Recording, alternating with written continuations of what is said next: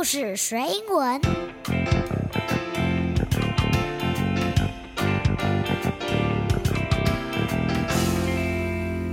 It's time for a story. Hi, kids. This is Sandy. 欢迎收听听故事学英文 Podcast。今天这一集节目是我们的儿童品格故事系列的第一集。And today's story is That's Not Fair. 今天的故事叫做不公平。这是一套由 Newmark Learning 所出版的套书，叫做 Myself。接下来每个月我都会从这套书挑出一本，制作一集小朋友的品格系列，引导孩子们认识情绪，用正确的方式表达自己心中的感受，进一步培养小朋友正向的人格的特质。如果你听完想要把这套书买回家，跟小朋友一起练习英文阅读。认识情绪，学习语言沟通。我会把详细的购买链接放在 Podcast 单集的详细资讯栏哦。那今天我选的这本书是《That's Not Fair》，不公平。这个啊是小朋友跟朋友或是家人之间相处每天都会遇到的问题。小朋友非常的在意他跟兄弟姐妹之间、跟朋友之间是否得到别人。同等公平的对待。Now, boys and girls, how do you feel when someone is not being fair? 当你感觉到不公平的时候，你会有什么感觉呢？How do you feel when someone is not being fair? 我小的时候啊，会觉得很生气，觉得不高兴，这都是很正常的哟。虽然生气的情绪是很正常的，但是我们都可以学习用比较好的方式来表达心中的生气。当你觉得一个游戏不公平的时候，可能会觉得说：“算了啦，我干脆不要玩了。”可是这样不是很可惜吗？自己不开心，别人也不开心，最后啊，没有人能够玩得到游戏。那到底要怎么样来表达会比较好呢？让我们先一起来听 Eno 为我们说英文故事。一边听故事的时候，Sandy 老师也会在中途暂停，引导小朋友想想看，也为你讲解故事的内容，还有英文单字，帮助你听懂故事。在分段讲解之后，我们会再用全英文的方式听一次故事，所以小朋友不用担心听不懂哦。Now let's start the story. The story is that's not fair.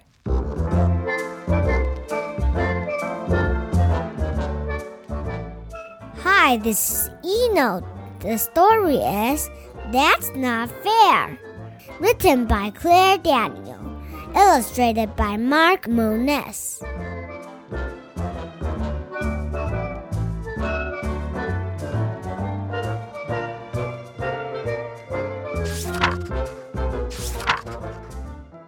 on your aprons, Mr. Nick said. We're going to make delicious fruit salad. I just love fruit salad. The class is going to make fruit salad. 整个班的小朋友要来做水果沙拉。And who is Mr. Nick? That's right. Mr. Nick is the teacher.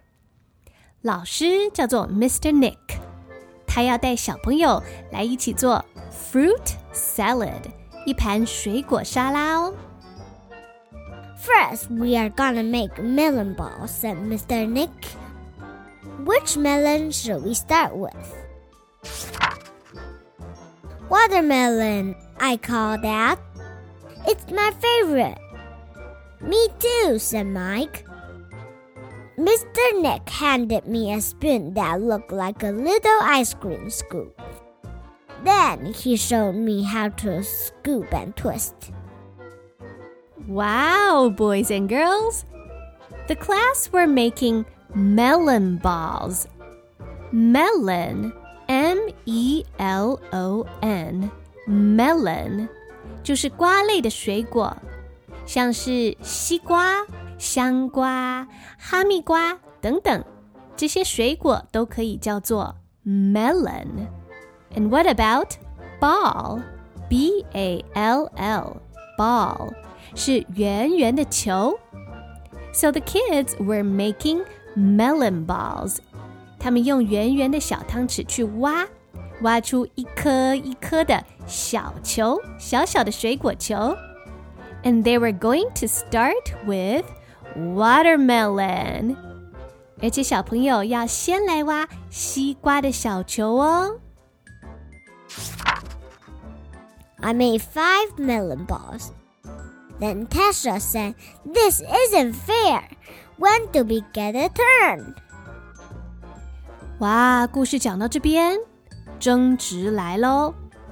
Tasha 这个小朋友他就说呀，This isn't fair， 不公平啦。This isn't fair. When do we get a turn? 什么时候才轮到我们呢？When do we get a turn? 什么时候才轮到我们的机会呀？都是你在那边挖西瓜小球，我们也想要啊。那请小朋友你想想看，要怎么样才能公平， 让全班的同学都有机会切到水果，有机会动动手呢？You're right, Mr. Nick said. Here are four scoops. You will have to take turns. Sydney made five melon balls, said Tommy, so why don't we each make five and pass the scoop on? We all agreed that was fair. Soon we had bowls filled with colorful little melon balls. 故事听到这边，你听出来了吗？这个班的小朋友怎么样解决他们班的问题？That's right.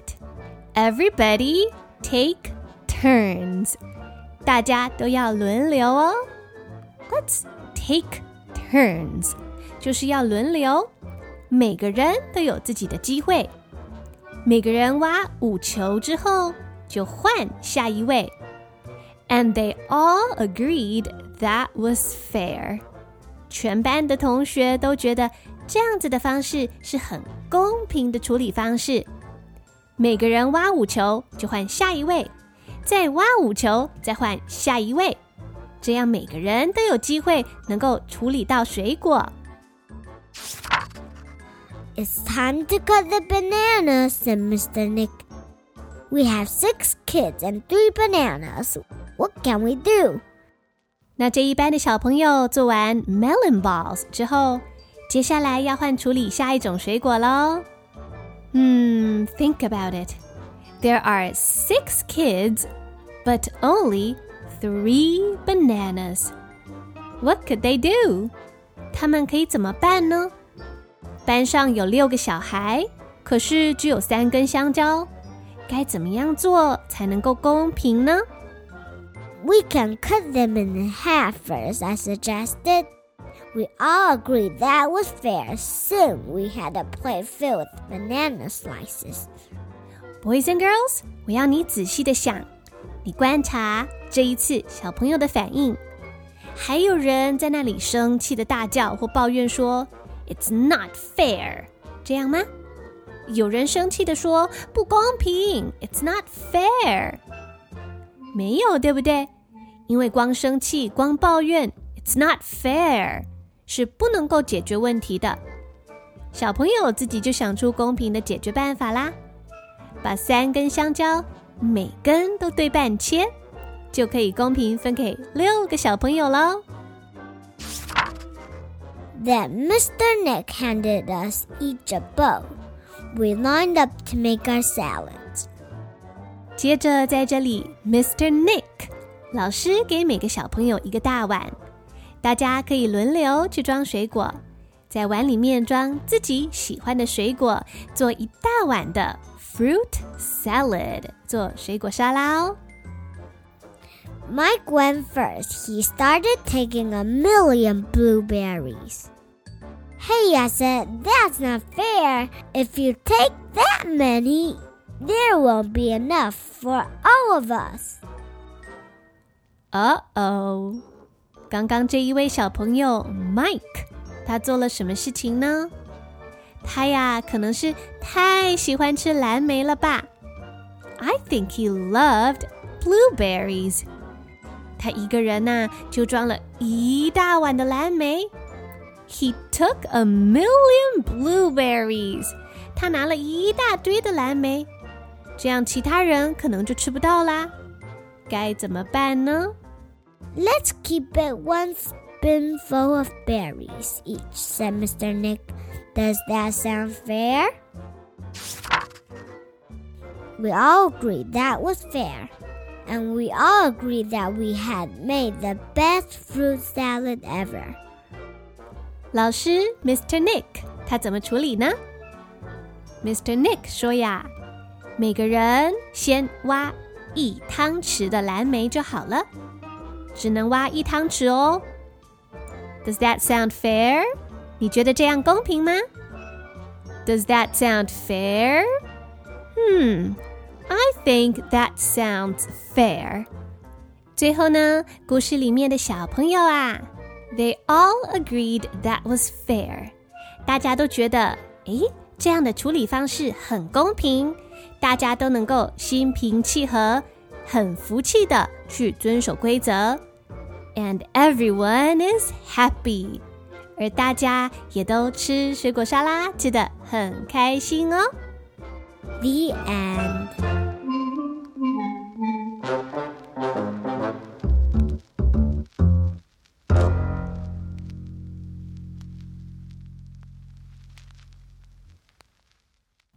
Hi, this is Sandy.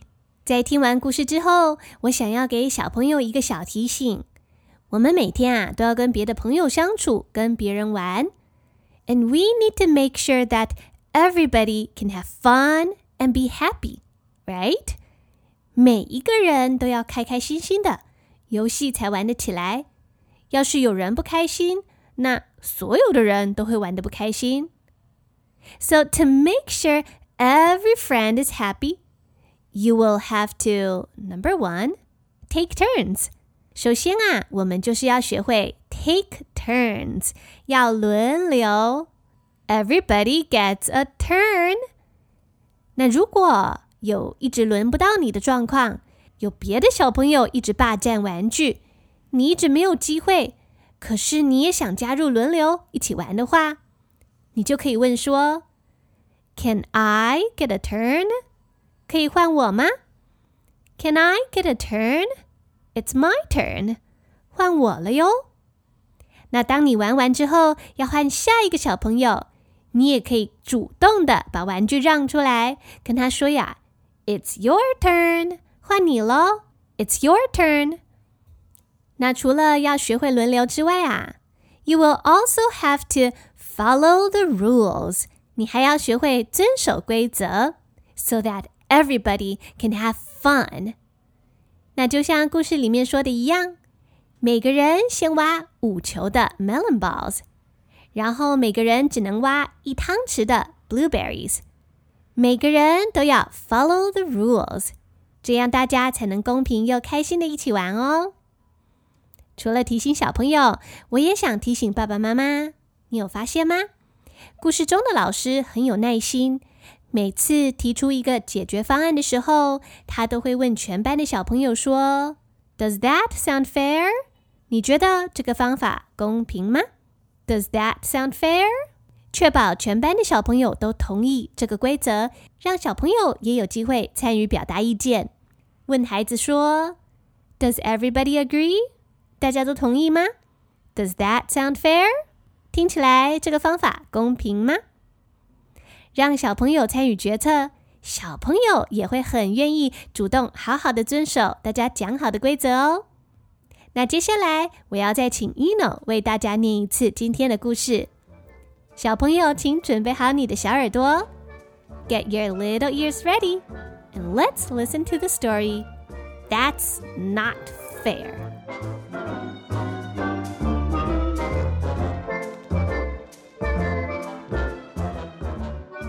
Hi, this Eno, The story is That's Not Fair. Written by Claire Daniel.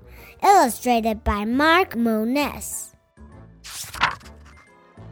Put on your aprons, Mr. Nick said. We're going to make delicious fruit salad. I just love fruit salad. First, we are gonna make melon balls, said Mr. Nick. Which melon should we start with? Watermelon, I call that. It's my favorite. Me too, said Mike. Mr. Nick handed me a spoon that looked like a little ice cream scoop. Then he showed me how to scoop and twist. I made five melon balls. Then Tasha said, This isn't fair. When do we get a turn? You're right, Mr. Nick said. Here are four scoops. You will have to take turns.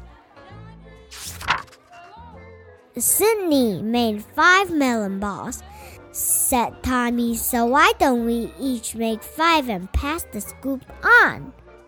We all agreed that was fair. Soon we had bowls filled with colorful little melon balls. It's time to cut the bananas, said Mr. Nick. We have six kids and three bananas. What can we do?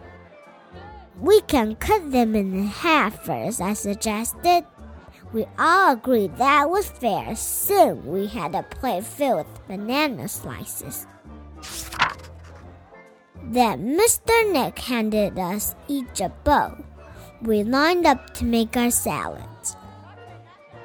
Mike went first. He started taking a million blueberries.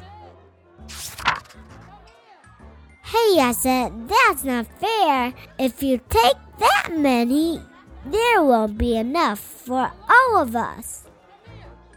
Let's keep it one spoonful of berries each, said Mr. Nick. Does that sound fair? We all agreed that was fair.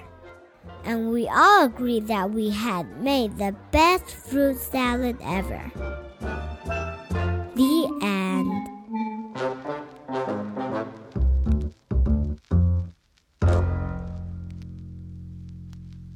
Hello, friends. This is Sandy. 希望你会喜欢今天这个故事。那今天这一集是 Sandy 老师为大家制作的儿童品格故事系列的第一集。使用的绘本是由 New Mark Learning 所出版的套书，叫做《Myself》，一整盒，总共十二本书。接下来这几个月的时间，我每个月都会从套书中挑选一本，透过十二篇故事，引导小听众认识自己的情绪，用正确的方法表达自己的感觉，进一步培养出像是分享。诚实、友爱、尊重、负责等等可贵的人格特质。那爸爸妈妈有没有觉得，有时候在生活中要引导小朋友的情绪，不是很容易的一件事？似乎有时候大人没有比较好的句子或者是句型来帮助小朋友。那这一套书很特别，它不说教，也没有训诫，而是用一种很温柔的方式引导小朋友跟大人。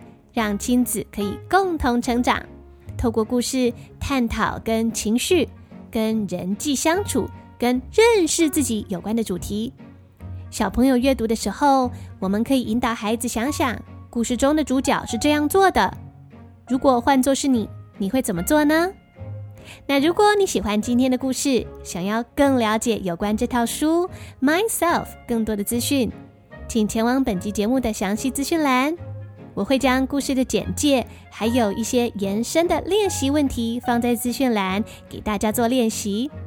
下次当你的孩子或是班上的学生吵着说 “It's not fair”（ 不公平）的时候，我们就知道要怎么样回应小朋友了。那今天的节目就到这边结束，希望你会喜欢。This is Sandy，我是彩玉老师。Don't forget to come back next week for another fun English story.